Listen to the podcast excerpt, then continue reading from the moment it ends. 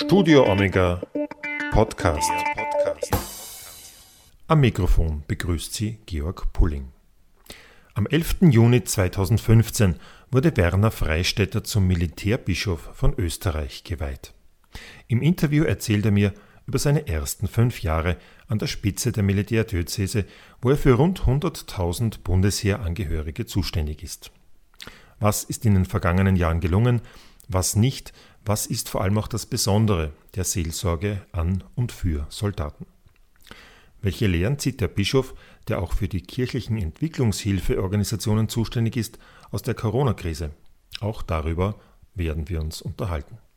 Bischof Freistetter war im vergangenen Jahr auch apostolischer Administrator in der von Konflikten heimgesuchten Diözese Gurk Klagenfurt. Auch über diese Zeit gibt er im Interview Auskunft und er nimmt auch zu schwierigen Themen wie Rassismus, Missbrauch und Demokratieverdrossenheit Stellung. Also, hören Sie sich das an. Herr Bischof Werner Freistetter, ich kann mich noch gut erinnern, vor fünf Jahren im Juni, am 11. Juni in Wiener Neustadt. Es war fürchterlich heiß vor der Kirche, vor dem Wiener Neustädter Dom drinnen war es auch heiß aus anderen Gründen. Da sind Sie zum Bischof geweiht worden. Sie haben jetzt Ihr fünfjähriges Bischofsjubiläum. Haben diese fünf Jahre Ihren Erwartungen entsprochen? Hätten Sie sich vorgestellt, dass es so sein wird, wie es war? Die fünf Jahre waren voller Überraschungen.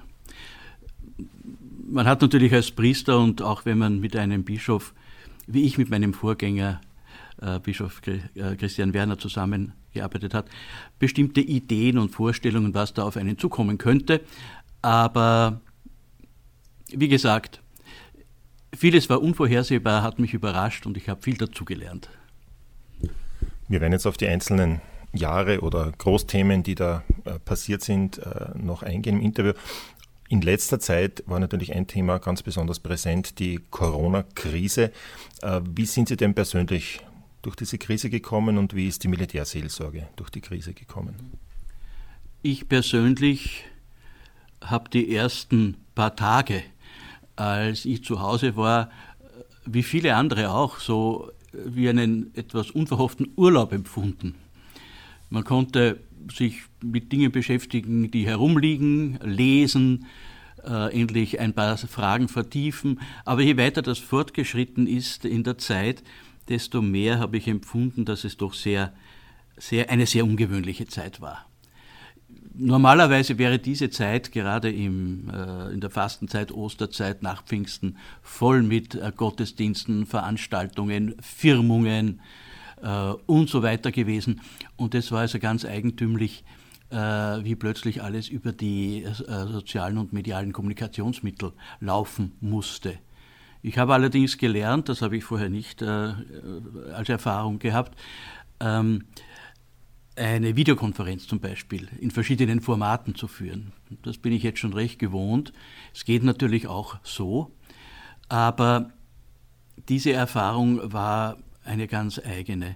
Für mich persönlich war die Sinngebung dieser Zeit auch verbunden mit einer Art äh, ja, wie soll man sagen, mit einer Geste der Solidarität. Äh, die Tatsache, dass so vieles am kirchlichen Leben, was wir normalerweise als selbstverständlich annehmen und leben, nicht möglich war, das hat mich dazu geführt, äh, dass ich mich sehr solidarisch empfunden habe, ganz bewusst mit Menschen, für die das in der Welt der Normalzustand ist. Es ist nicht das erste Mal, dass die Kirche sich einschränken muss in ihrem Leben aus verschiedensten Gründen in ihrer ganzen Geschichte, sei es Diskriminierung, Unterdrückung, Verfolgung oder wie in Brasilien ganz einfach dies, die riesige Ausdehnung des Landes, sodass vieles einfach nicht möglich ist. Das wird einem dann von außen natürlich äh, aufgedrängt, aber ich habe das einfach gelebt als, auch als eine Geste der Solidarität mit Menschen, für die das im christlichen Kirchenleben der Normalzustand ist. Sie sind ja in der Bischofskonferenz auch für Mission, Weltkirche, auch so ein bisschen salopp gesagt, Entwicklungszusammenarbeit und so zuständig. Wir werden darauf noch zu sprechen kommen. Äh, Nochmal kurz zurück zur Corona-Krise. Jetzt, äh, wie war denn das in der Militärseelsorge beim Bundesheer? Äh, ja, im Schützengraben konnten die Seelsorger jetzt ja nicht zu den Soldaten oder schon? Oder wie, wie hat sich denn das in der Praxis abgespielt? Was war möglich, was war nicht möglich? Ist es den Soldaten abgegangen? Ist es ihnen abgegangen, dieser Kontakt? Wie war das? Also mir ist es auf jeden Fall abgegangen.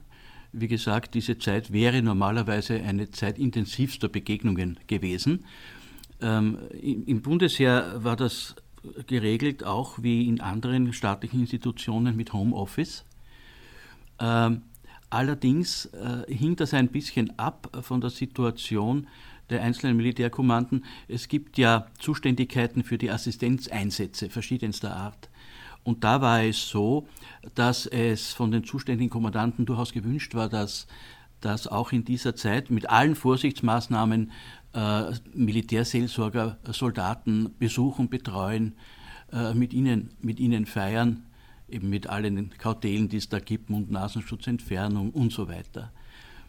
Äh, auch mit den, mit den Gottesdiensten, da habe ich äh, in Anlehnung an die ähm, Rahmenordnung der, der, Bischofskonferenz auch eigene äh, Vorgaben äh, gemacht, wie das zu geschehen hat. Äh, was ich sagen kann und was mir in den Berichten zurückgemeldet worden ist, die Soldaten waren sehr froh über Besuche von Seelsorgern. Die waren sehr froh darüber, weil äh, etwas äh, auch den eintönigen Dienstverlauf unterbrochen hat äh, und auch die menschliche Zuwendung geschätzt wurde. Und mir selber ist es abgegangen. Sie haben einen persönlichen Digitalisierungsschub äh, erlebt, ähm, auch die Militärseelsorge als Ganze? Äh, ja, ja, wir haben natürlich, wobei es im, im, im Bundesheer natürlich schon lange Standard ist, dass man verschiedene Formate von Konferenzen auch digital nutzt. Ähm, auch in der, in der Seelsorge sind wir das jetzt gewohnt und da hatten wir keinen großen Schwerpunkt, weil in der Seelsorge es immer darauf ankommt, doch die persönliche Begegnung, das Austausch äh, äh, von, von Angesicht zu Angesicht sozusagen. Und äh, da haben wir gelernt, auch diese, diese Möglichkeiten mehr zu nutzen. Man muss immer aufpassen, was man sagt, wenn man ein Interview gibt, denn es gibt das Archiv der Journalisten und da gibt es zum Beispiel eine Meldung Freistädter Doppelpunkt Zustand des Bundesheeres besorgniserregend. Das war im vergangenen Herbst.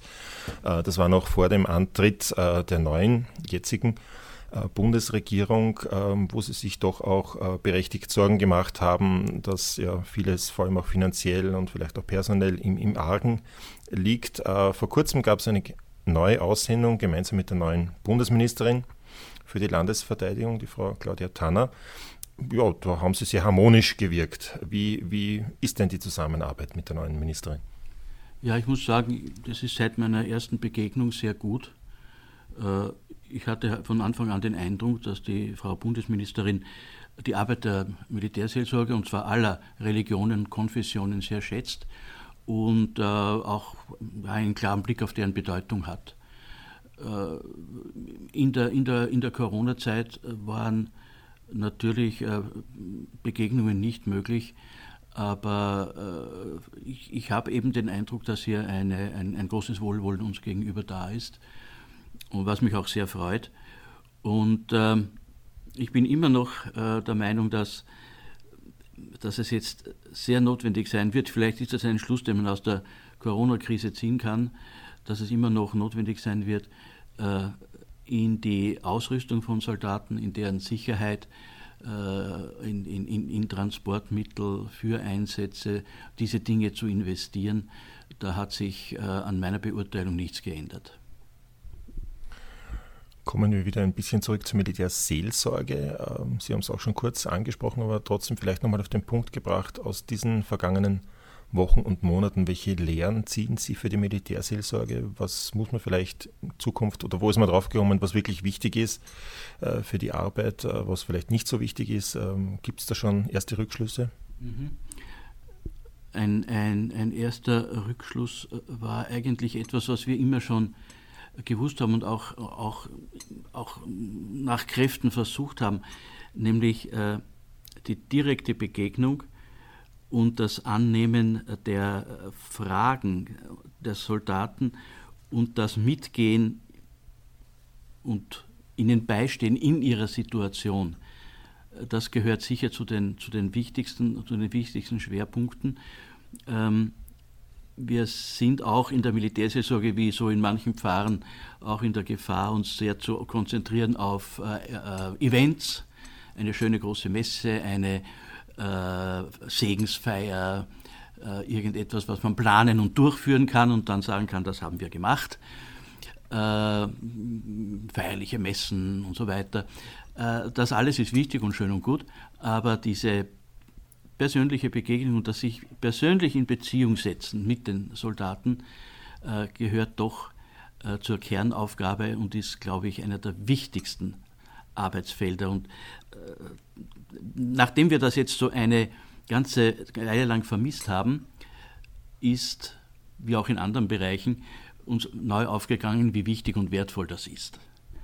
Jetzt braucht man aber gerade dazu natürlich auch das notwendige Personal, sprich die Mitarbeiter der Seelsorge. Wie zufrieden sind Sie da mit der Zahl Ihrer Priester, Diakone und was es sonst noch alles an, an, an wichtigen Laienmitarbeitern, ich benutze jetzt mal diesen Ausdruck, gibt? Also was unsere Seelsorge betrifft, da kommen wir gerade zurecht. Äh, da kommen wir gerade zurecht.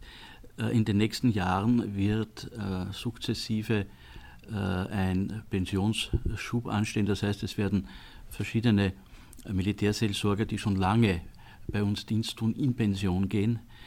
Und äh, da wird sich vieles strukturell ändern müssen. Äh, und ich hoffe natürlich auch auf die Bereitschaft äh, von der Diözesen und der Orden, uns geeignete Priester zur Verfügung zu stellen. Das ist das eine. Das andere ist, dass natürlich die Mitarbeit von Laien äh, bei uns immer schon sehr, sehr wichtig war. Äh, dass hier aber unbedingt eine vertiefte Schulung erforderlich ist für viele Aufgaben, äh, die wir in der nächsten Zeit ins Auge fassen müssen. Ähm, interessant ist, dass der Diakonat recht gut aufgenommen wird und ankommt, aber das ist ein gesamtkirchliches Phänomen. Wir haben einige Diakone im, im Militärbereich, äh, ich werde ähm, im September wieder einen Unteroffizier zum äh, Diakon weihen. Also hier müssen wir wirklich sowohl strukturell wie personell durchaus neue Wege suchen. Wie viele Priester haben Sie derzeit? Wie viele Diakone? Etwa 20 Priester und äh, fünf Diakone. Äh, was für uns wichtig wäre, werden auch äh, äh, Priester, die sich für eine Milizfunktion interessieren. Das war in der Vergangenheit sehr wichtig. Ich selber habe als Milizseelsorger meinen ersten Auslandseinsatz am Golan äh, unternehmen können.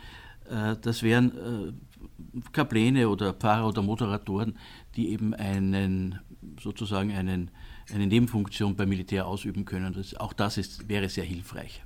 Das heißt, das sind dann Priester, die eigentlich in ihren Diözesen ganz normalen Dienst tun und zusätzlich für eine gewisse Zeit quasi als Leiharbeiter auch in der Militärseelsorge. So wie es eben äh, in der Miliz der Fall ist. Es gibt ja viele, es gibt ja Milizsoldaten, die sind jetzt wieder ein wenig in die Aufmerksamkeit der Öffentlichkeit gerückt, die das eben äh, als äh, Nebenaufgabe neben ihrem Beruf machen und sich zur Verfügung stellen. Sie waren in den letzten Jahren ja nicht nur Militärbischof, nein, Sie waren auch eine Zeit lang Administrator in Kärnten, Administrator, also päpstlicher Vertreter quasi, äh, in der Diözese Gurk äh, Klagenfurt. Äh, jetzt gibt es seit einigen Monaten ja mit Josef Markets einen neuen Bischof, damit ist Ihr Amt auch zu Ende gegangen. Wie sehen Sie denn aktuell die Situation in Kärnten? Ja, ich habe also ich, ich habe mich sehr über die Ernennung von Josef Markets gefreut, äh, habe mit ihm auch eine sehr äh, gute persönliche Beziehung. Über die Situation dort vermag ich im Moment nicht so viel zu sagen. Ich weiß nur, dass sich äh, der neue Bischof sehr bemüht, bestehende Herausforderungen anzunehmen und die Diözese auf einen neuen Weg zu führen. Er ist ja ein Mensch, der aus der Caritas kommt und da einen ganz starken Schwerpunkt hat. Und äh, den versucht er auch, äh, obwohl das gar nicht leicht ist natürlich, äh, in, der, in der Diözese auf allen Ebenen äh, hineinzubringen und, und äh, das seelsorgliche Leben danach auszurichten. Also diese, dieses Anliegen für die, für die Armen, für die am Rand Stehenden. Und ich finde das äh, eine sehr, sehr fruchtbringende, für Kärnten sehr gute Ausrichtung. Wie haben Sie denn Ihren Dienst als Administrator erlebt? Das waren doch sehr herausfordernde Monate. Ja, äh, herausfordernd, aber das war ganz interessant. Also ich habe eine Diözese kennengelernt, weil das Militärdionariat doch von der Situation her doch anders strukturiert und aufgebaut ist. Äh, eine zivile Diözese mit all ihren Einrichtungen, äh, mit den Herausforderungen, die es dort gibt auf allen Ebenen. Äh, und ich habe das als eine sehr anstrengende, aber sehr interessante Zeit empfunden wo ich sehr den Kontakt und die Auseinandersetzung, den Austausch mit den Menschen gesucht habe, mit sehr vielen Gesprächen und Begegnungen. Und äh, ja, mein, mein Ziel war eigentlich immer, dem kommenden Bischof sozusagen einen guten Boden zu bereiten. Und ich habe den Eindruck, dass das gelungen ist. Trotzdem nachgefragt, kann man in einer Situation, wo das doch sehr polarisiert ist, wo es durchaus auch Gräben gibt, die da schon über viele Jahre natürlich erarbeitet wurden in dieser Art und Weise, da kann man doch eigentlich nur, ganz egal was man macht, man macht es immer falsch, weil allen kann man es ja nicht, nicht recht machen. Mhm. Ja, ähm, meine Linie war einfach die, dass ich diese Probleme nicht lösen kann. Ich bin äh, für eine gewisse Zeit da und habe im Grunde genommen eine Übergangsperiode äh, zu verantworten. Äh, was, was man in einer solchen Situation machen kann, ich habe das auch im Gespräch immer wieder dort verglichen. Äh, es, es, wird ja auch bei persönlichen Beziehungskrisen wird oft jemand von außen geholt, der vielleicht einen frischen Blick auf die Sache werfen kann und dem vielleicht äh, mehr auffällt als den Involvierten, direkt im Konflikt Involvierten, was es an Möglichkeiten gibt, was es an Gemeinsamem gibt und äh, was doch ein gemeinsames Ziel wäre. Ich habe immer gesagt, obwohl das von verschiedensten Seiten von mir eigentlich fast verlangt wurde, dass ich mich eindeutig in diesem Konflikt positioniere, was ich nicht gemacht habe, weil ich gesagt habe, das ist nicht meine Aufgabe. Meine Aufgabe ist es, hier, äh, ich habe das dann mit, mit Brücken bauen und Behelfsbrücken, wie das beim Bundesheer auch immer wieder gemacht wird, verglichen, äh, dass, man, dass ich hier da in, in, in dieser Weise die Situation ein wenig öffne, entschärfe und vor allem Gesprächsmöglichkeiten eröffne. Und da bin ich sehr stark auch äh, engagiert gewesen, gerade in, in, diesem, in diesem Anliegen. Äh, Sie haben selbst, wie es dann zu, zum neuen Bischof gekommen ist äh, in Kärnten, äh, gesagt, dass eben jetzt Dialog und Versöhnung und das alles ansteht und notwendig ist. Und ein kleiner Nebensatz, dass es auch sehr fein wäre, ist ein bisschen frei übersetzt jetzt, äh, wenn dann doch aus Rom auch einmal so eine Art Abschlussbericht oder zumindest eine Stellungnahme kommt. Es gibt ja genügend Berichte, die von Österreich nach Rom gegangen sind. Aber offiziell ist mir zumindest nicht bekannt, dass sich Rom äh, zu diesem Fall geäußert hat. Warum nicht? Oder wissen Sie ja mehr? Nein, da weiß ich nicht mehr.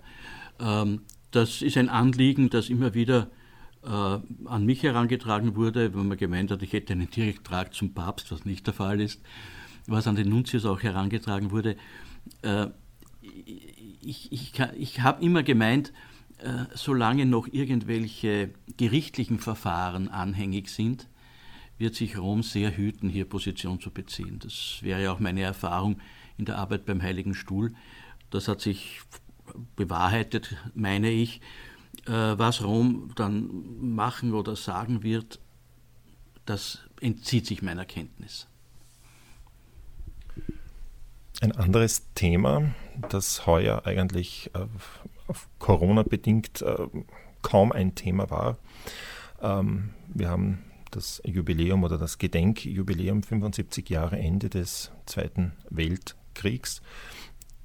Das hätte im Mai stattfinden sollen, hat aber kaum stattgefunden aufgrund äh, der Corona-Maßnahmen. Äh, was hätten Sie denn dazu als Militärbischof äh, gesagt, wenn es etwas zu sagen gegeben hätte von Veranstaltungen oder sonstigen Anlässen?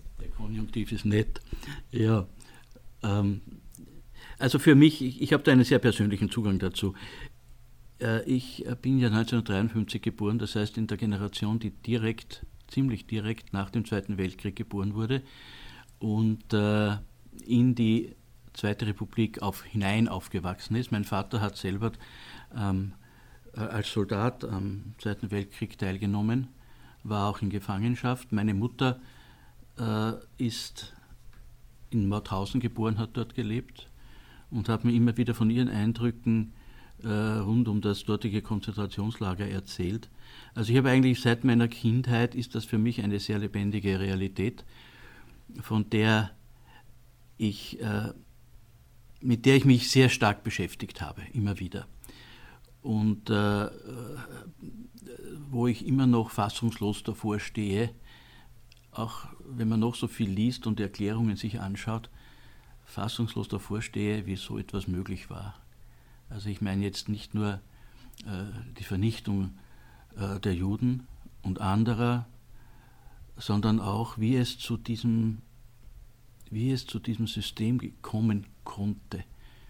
Und das spannt natürlich eine, eine, einen, einen Bogen bis hinein in die Geschichte seit dem Ersten Weltkrieg, den Lasten, die es dort gegeben hat, der Zwischenkriegszeit mit dieser polarisierten äh, Situation. Und da hätte ich wohl darauf hingewiesen, dass gesellschaftliches und politisches Klima wichtig ist, indem man einen politischen Andersdenkenden oder äh, Kritiker oder eine gesellschaftliche, eine gesellschaftliche Situation des Pluralismus als etwas äh, Gutes annehmen soll. Also die, die politische und gesellschaftliche Situation, in der Dialog und Anerkennung und, Wertschätzung des anderen möglich ist. Wie wichtig das ist. Und dass verhärtete Fronten und ähm, Herabsetzung anderer äh, ein, ein, ein, ein, Anfang in eine, in eine Katastrophe sein kann. Also da hätte ich sehr darauf hingewiesen, meine ich, hätte ich was gesagt. Und äh, die Situation des Zweiten Weltkriegs und der Ausgang des Zweiten Weltkriegs hat uns ja, und ich habe das in meinem Heranwachsen, in meiner Jugend erlebt, hat uns ja bestimmt bis vor kurzem. Und ich denke, die Folgen sind immer noch nicht ganz ausgestanden. Ich greife das jetzt mal auf, diesen Gedanken, ähm, behaupte, es gibt äh, doch auch in einigen europäischen Ländern durchaus besorgniserregende Entwicklungen. Ich will das jetzt mit nichts vergleichen, aber, aber dass doch äh, Demokratie und Rechtsstaat vielleicht nicht gleich auf der Kippe stehen, aber es Tendenzen gibt, dass man das Ganze dann doch nicht so ernst nimmt. Äh, man redet sich dann auf Corona aus oder auch auf was anderes aus und sucht halt äh, Feindbilder. Ich nenne jetzt keine Namen, aber sehen Sie diese Gefahr auch? Ja, also ich kann Ihnen sagen, die Dinge, die mit denen ich mich beschäftigt habe in der Zeit der Corona, war auch etwas Literatur über die Frage von Ausnahmezustand und Staatsnotstand und diese Dinge. Ja. Ähm, wir haben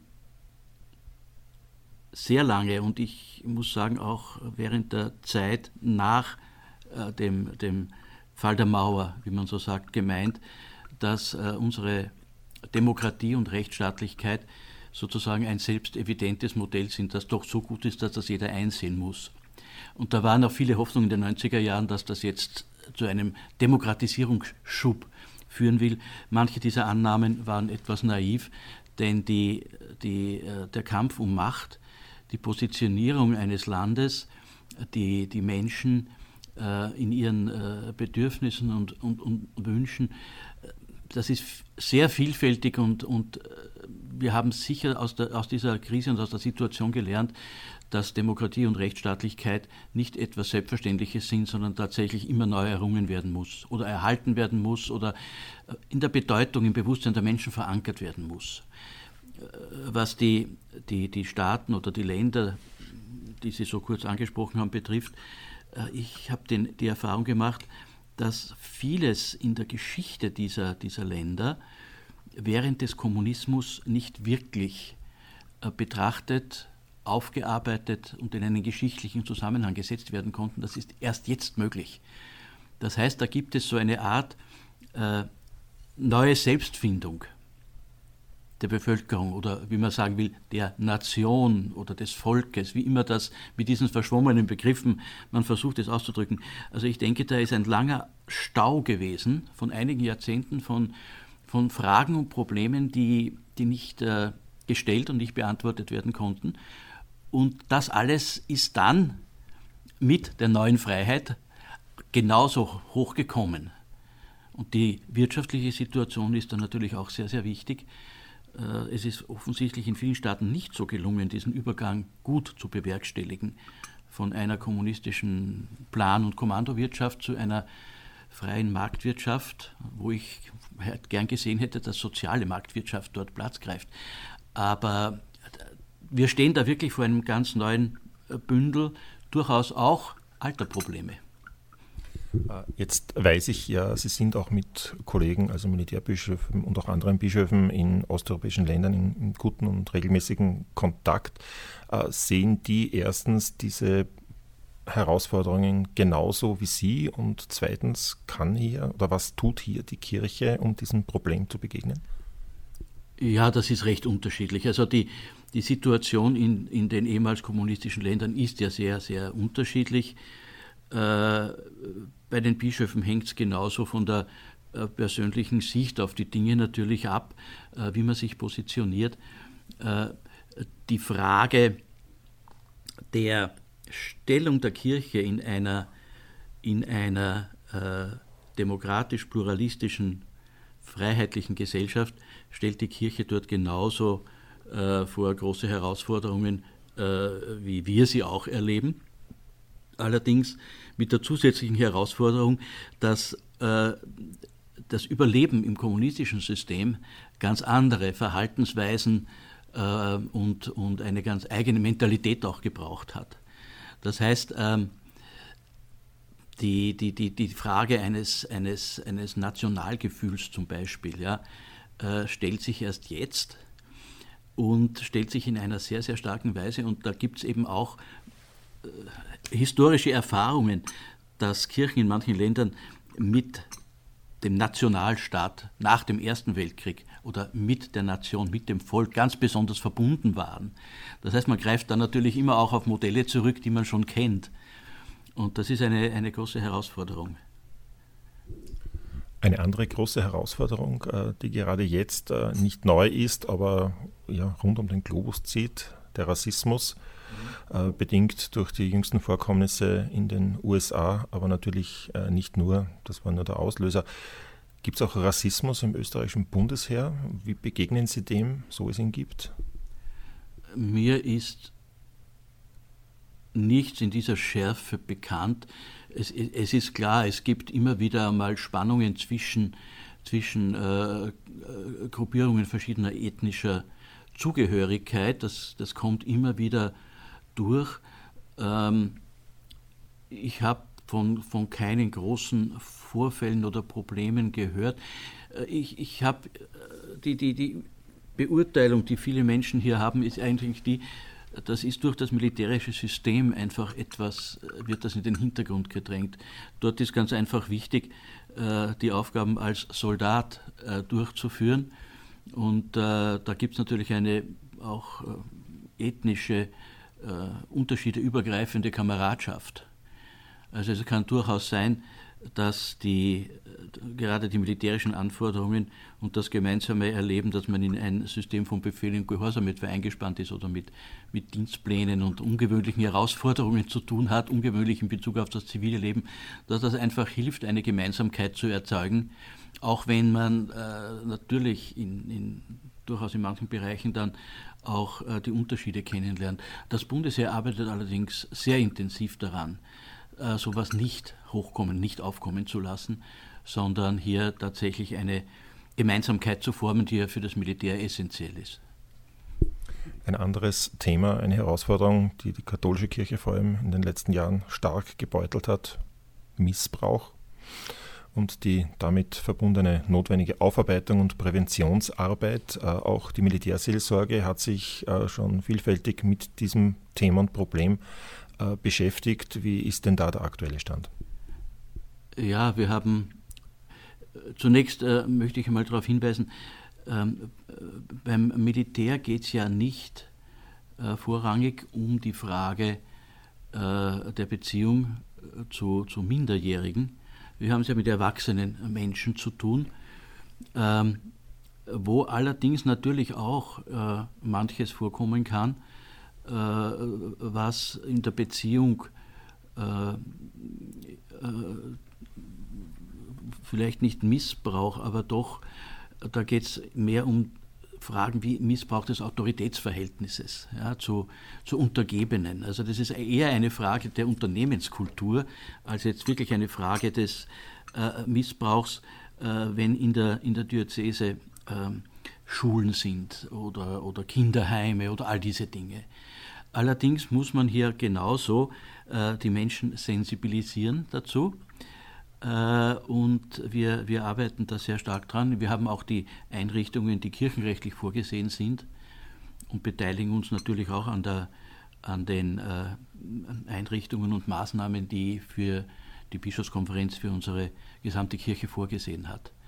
Also hier, ich, ich, ich weiß, dass gerade diese, diese Frage von Autorität, äh, von Menschen, die einem sozusagen untergeordnet sind, dass das leicht dazu verführt, Macht auszuspielen.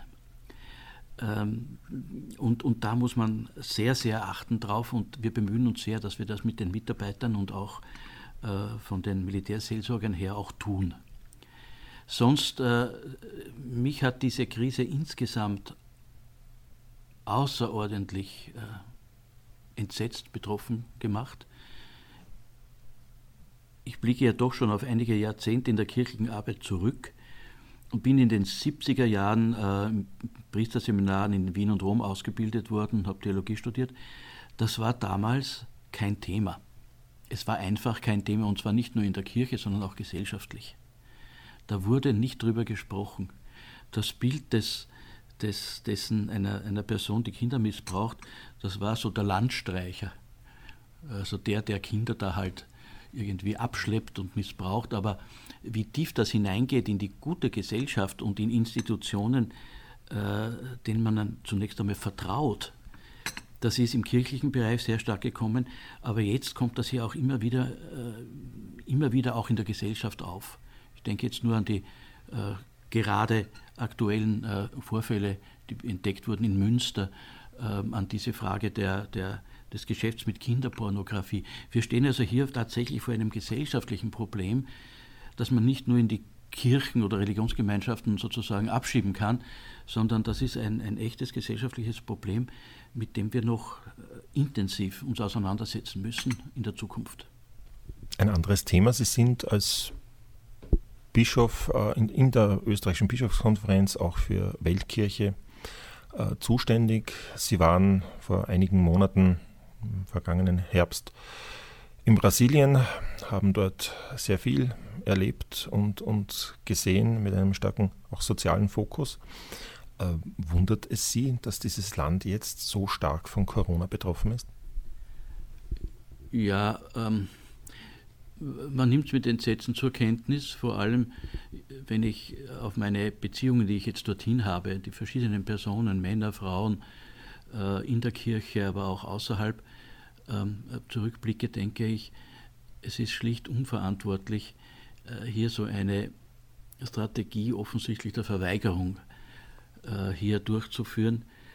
Wenn man sich die, das System anschaut, ja, das habe ich dort auch in vielfältiger Weise von den Menschen erfahren, das doch von, von, von der Dominanz von Wirtschaftsinteressen sehr stark geprägt ist, wo auch äh, Regierungen äh, einen Fokus darauf setzen und äh, hier auf die Bedürfnisse von Menschen wenig geachtet wird, ja sogar auf den Schutz von Menschen wenig geachtet wird, äh, braucht man sich nicht zu wundern, dass dies jetzt so, so, so geschieht.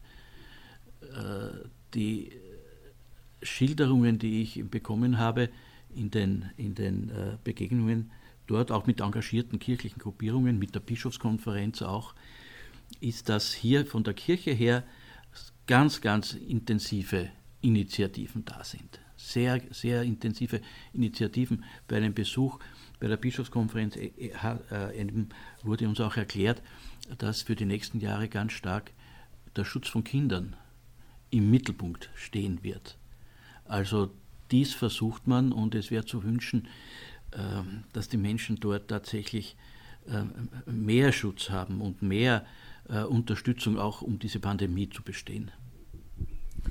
Sie waren äh, mit der Dreikönigsaktion in Brasilien. Äh, Sie werden hoffentlich bald mit äh, der Initiative Christlicher Orient in den Irak reisen.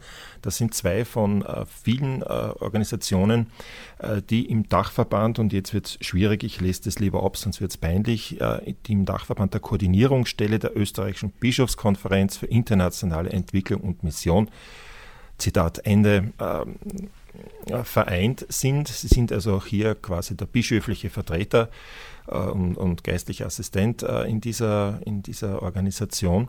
Und jetzt gibt es einmal was Positives. Die haben, habe ich mir herausgeschrieben, im vergangenen Jahr insgesamt 104 Millionen Euro für verschiedenste äh, Projekte im pastoralen, im entwicklungspolitischen Bereich für Entwicklungsländer aufgebracht. Und das ist, da muss man jetzt wieder sagen, leider ja wesentlich mehr als die staatliche Entwicklungszusammenarbeit so pro Jahr zusammenbringt. Einerseits erfreulich, andererseits aber auch irgendwie beschämend, äh, dass vom Staat so wenig kommt. Jetzt mit der neuen Regierung kommt vielleicht ein bisschen mehr. Wie sehen Sie denn das oder welche Hoffnungen haben Sie denn auch in diese Richtung? Was hier am wichtigsten wäre, ist, über den Tellerrand hinauszuschauen. Ähm, gerade meine, die, die, äh, die Beschäftigung mit der internationalen Situation, mit Sicherheit, Krieg und Frieden, haben mich dazu gebracht, äh, immer mehr zu verstehen, dass wir auch als österreichischer Staat und als Europäische Union eingebettet sind in das ganze äh, Netzwerk und, und äh, die ganzen äh, Konflikte und Widersprüche unserer Weltgesellschaft, unserer Völkerfamilie, wie es wirklich äh, oft heißt.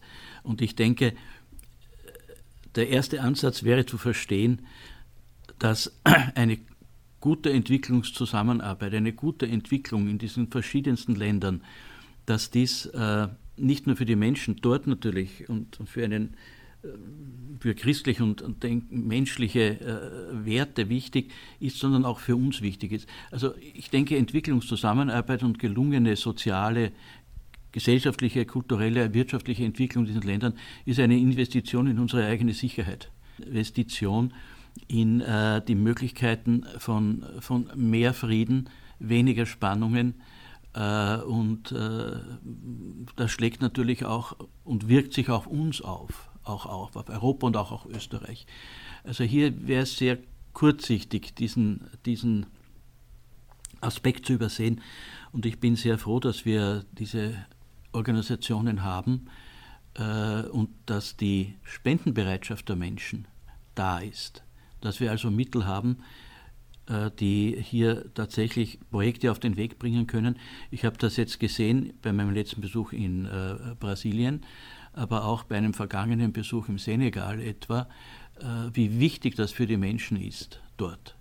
Dass hier aus diesen Industrienationen Christen, Brüder und Schwestern da sind, die sich ihrer Anliegen annehmen und, und bereit sind, in der Zusammenarbeit mit ihnen, im Dialog mit ihnen, mit ihren Bedürfnissen Hilfe zu leisten. Das ist ganz entscheidend wichtig. Und je mehr man sieht, dass dies äh, äh nicht nur zu bestimmten Zeiten wie zu Weihnachten etwa äh, auch ein, eine gesellschaftliche, ein gesellschaftliches Engagement nötig macht, ich denke, dass wir das, dieses Bewusstsein stärken müssen, dass hier eine Weltgemeinschaft da ist, über alle Konflikte hinweg, äh, in, die, in deren Entwicklung zu investieren äh, für alle gut ist.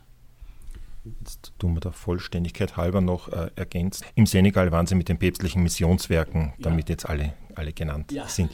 Sie haben Weihnachten angesprochen, es ist ein bisschen weit noch bis Weihnachten, aber trotzdem wünsche ich an das Christkind äh, oder an die Regierung, äh, was die Entwicklungszusammenarbeit betrifft? Ganz konkret nämlich. Ja, dass, dass das ein, ein, ein, ein politisches Anliegen und ein gesellschaftliches Engagement ersten Ranges wird.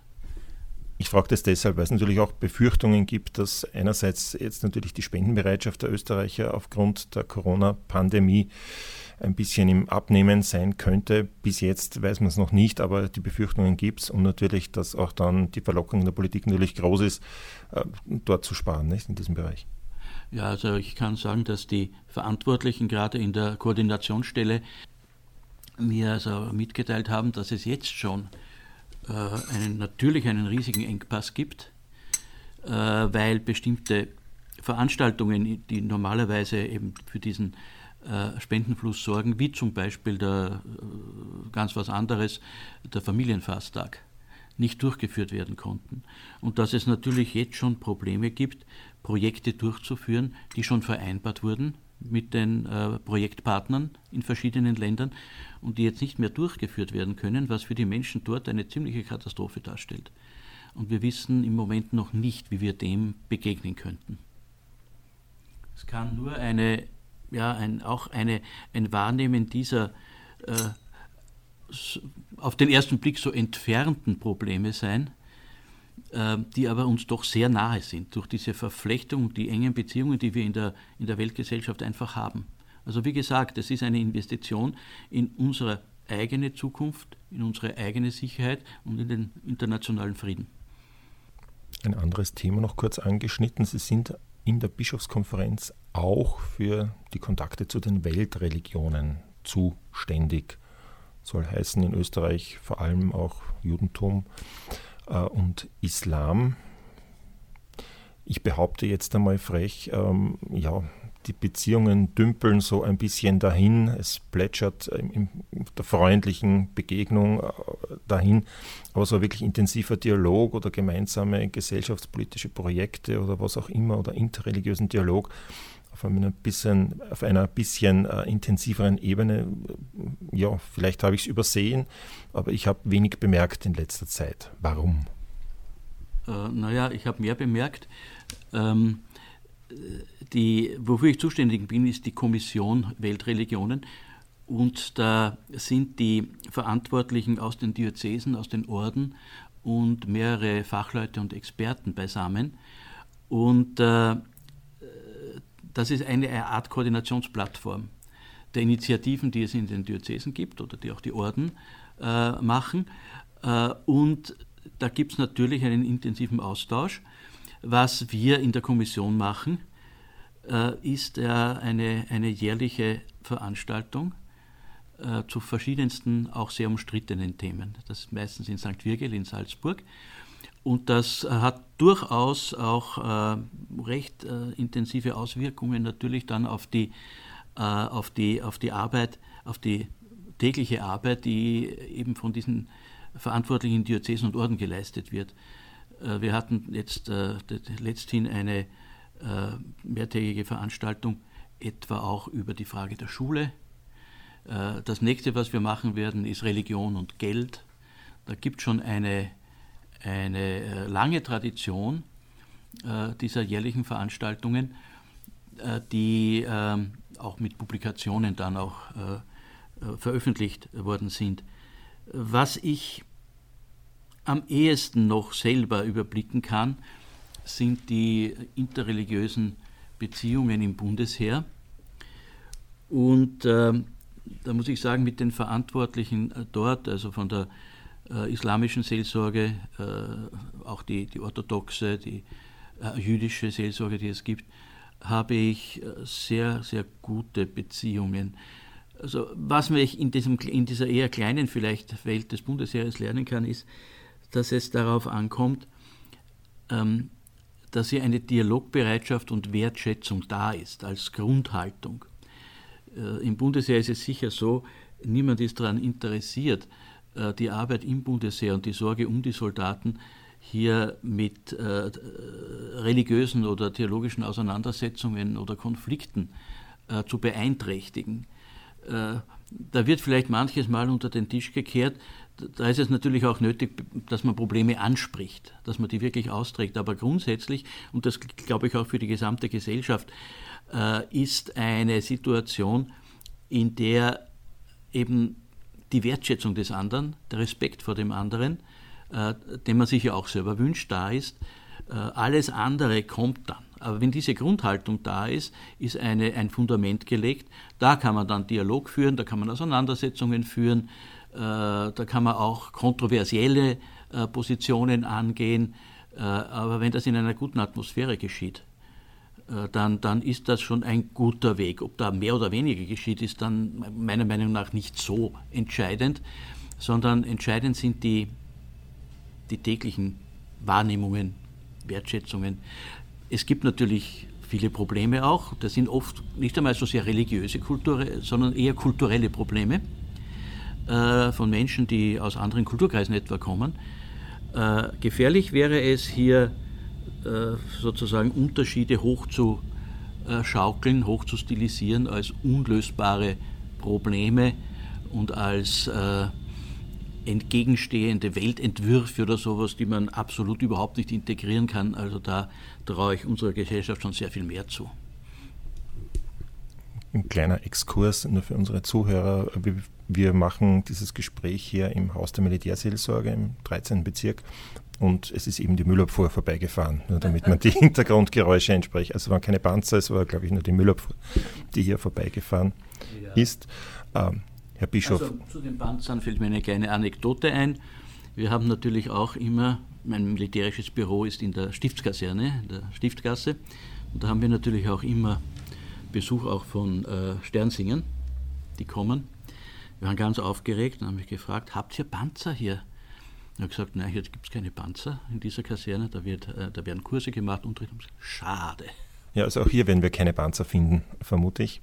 Ähm, Kommen wir zurück, fünf Jahre Bischofsjubiläum. Äh, Sie wurden Mitte Juni zum Bischof geweiht und da ist dann immer knapp danach die Bischofskonferenz in Mariazell angesetzt. Das ist eine uralte Tradition, geht zurück ins erste Jahrhundert oder ein bisschen später halt. Äh, wie sind Sie denn von Ihren Bischofskollegen aufgenommen worden? Als Frischling. Inzwischen sind Sie ein alter Hase, aber damals als Frischling? Ja, ich würde sagen, so mittelalterlich. Äh, ja, ich bin sehr gut aufgenommen worden. Ich habe mich sehr gefreut über die Aufnahme ich habe ja von den Bischöfen schon viele auch aus meiner Tätigkeit als Leiter des Instituts für Religion und Frieden gekannt. Nein, die, die Aufnahme war, war sehr schön und hat mich sehr ermutigt. Alter Hase habe ich gemeint, Sie sind jetzt doch schon einer der Bischöfe, die schon länger im Amt sind. Es gab jetzt einige Ernennungen auch seither schon. Äh, wie würden Sie denn die, die Arbeit in der Bischofskonferenz äh, sowohl vom Inhalt her als auch von der Atmosphäre her beschreiben? Ja, die ist von, wirklich von gegenseitiger Wertschätzung geprägt. Äh, sehr kooperativ. Also es gab Zeiten, die ich ja von außen miterlebt habe, aber von, da wurde mir von Bischöfen auch erzählt, da war es von, von, sehr, sehr vielen Spannungen und Konfrontationen geprägt, die ja bis in die öffentliche Auseinandersetzung hineingegangen sind äh, vor, vor zwei, drei Jahrzehnten.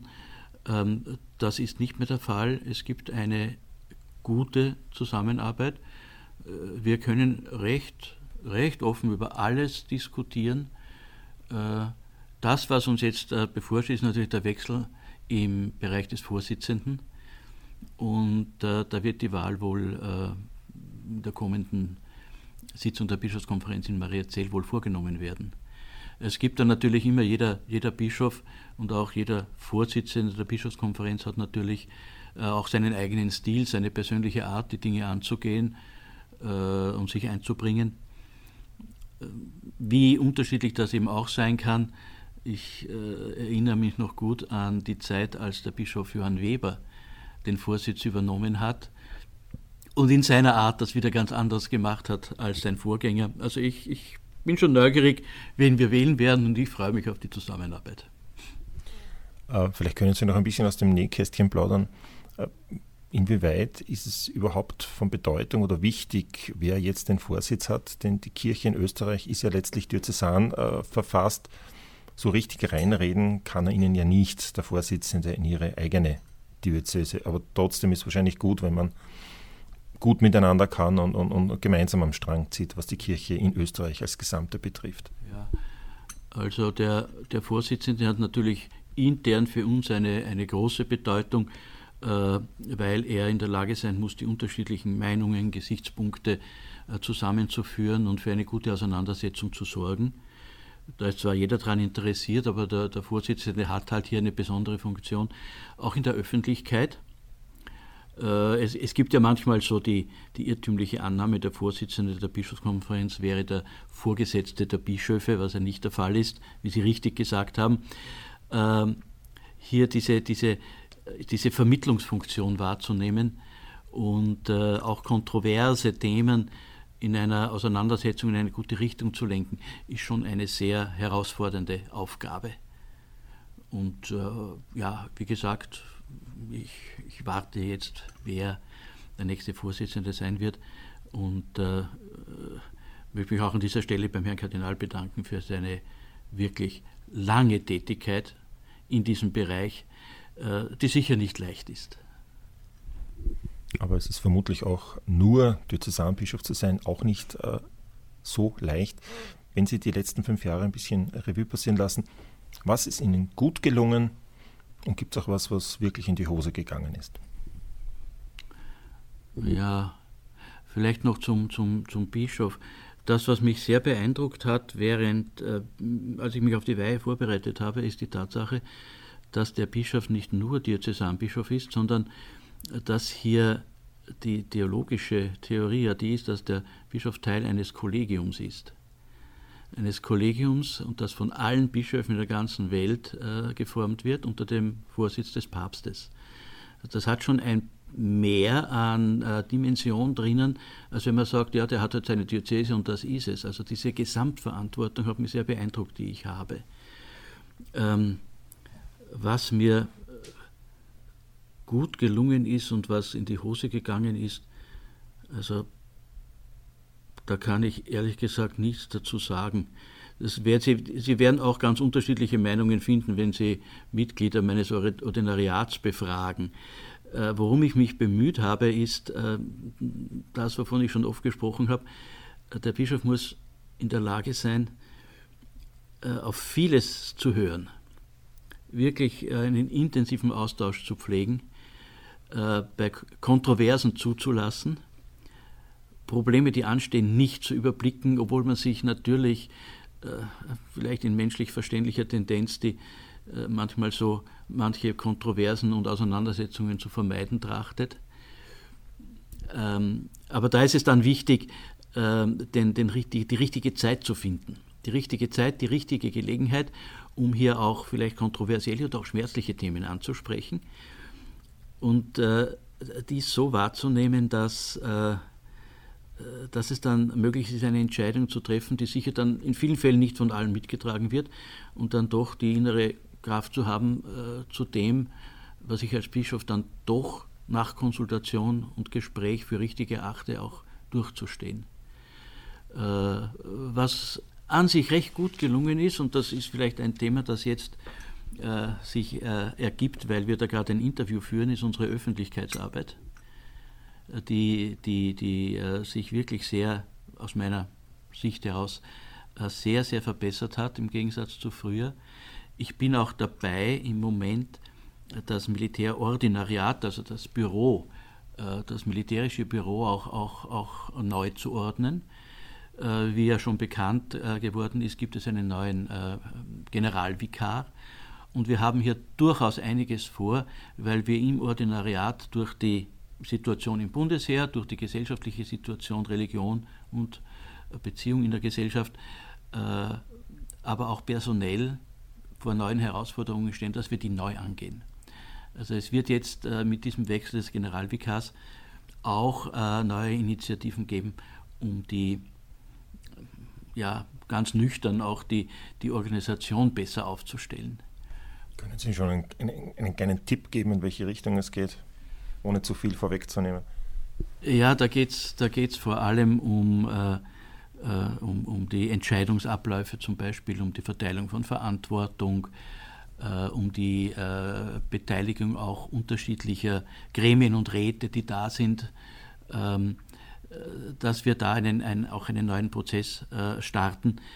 Ähm, was mir auch ein Anliegen wäre, ist die Durchführung der Beschlüsse der Synode, die mein Vorgänger 2013 veranstaltet hat, einmal ins Gespräch zu bringen und zu sehen, was wir aus diesen äh, Anliegen und Beschlüssen, die dort gefasst werden, für unsere heutige Situation machen können.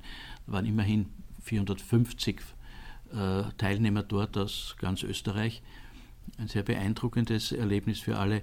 Äh, und äh, die, die Durchführung dieser Beschlüsse, die hängt noch etwas in der Luft. Was wären jetzt Ihre, nicht was wären, was sind denn Ihre Wünsche für die kommenden fünf Jahre? Sie haben drei Wünsche ans Christkind, wieder einmal. Drei Wünsche ans Christkind. Ein großer Wunsch, den ich habe, ist der, dass, dass wir ein, ein Gemeinschaftsgefühl oder Gemeinschaftsempfinden im Militärordinariat entwickeln, Äh, es ist für eine äh, territoriale Diözese es ist etwas einfacher, äh, trotz unterschiedlicher Unterschiede, die es natürlich auch gibt. Ich meine, ich habe das jetzt in Kärnten gesehen, da sind Täler unterschiedlich ja, und Ost und West unterschiedlich und so weiter, aber es ist doch eine eher kompaktere Gemeinschaft an einem Ort, wo die Mentalität doch ja, im Großen und Ganzen gleich ist. Im Militärordinariat gibt es äh, die Herausforderung, dass wir zwischen Bodensee und Neusiedlersee doch mit ganz unterschiedlichen auch kirchlichen Traditionen, Vorstellungen, äh, Organisationsstrukturen, Mentalitäten zu tun haben, die wir äh, auch kirchlich irgendwo zusammenführen müssen.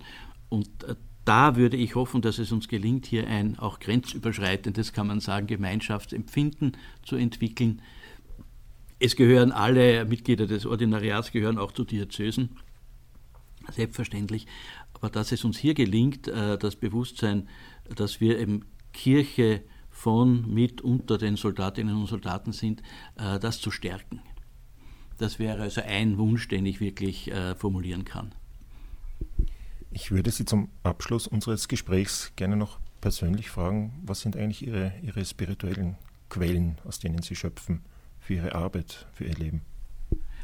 Spirituelle Quellen sind für mich ganz besonders Stundengebet und Liturgie, sind äh, Gespräche mit äh, Freunden, priesterlichen, aber auch anderen, äh, die ich habe, und ähm, die Auseinandersetzung mit den mit all den Fragen, die sich eben aus meiner Verantwortung ergeben. Ich, ich finde das eine, eine, eine spirituelle und geistliche Frage, wenn ich mich auseinandersetze mit Fragen um, um Einsätze, Krieg und Frieden, äh, Ethik oder auch eben mit der großen Frage äh, der Weltgemeinschaft oder der Sorge auch für andere äh, Menschen in der Welt die Auseinandersetzung damit führen mich ja immer wieder zu Grundfragen des Glaubens und die Begegnungen mit den Menschen stärken mich. Dankeschön. Bitte.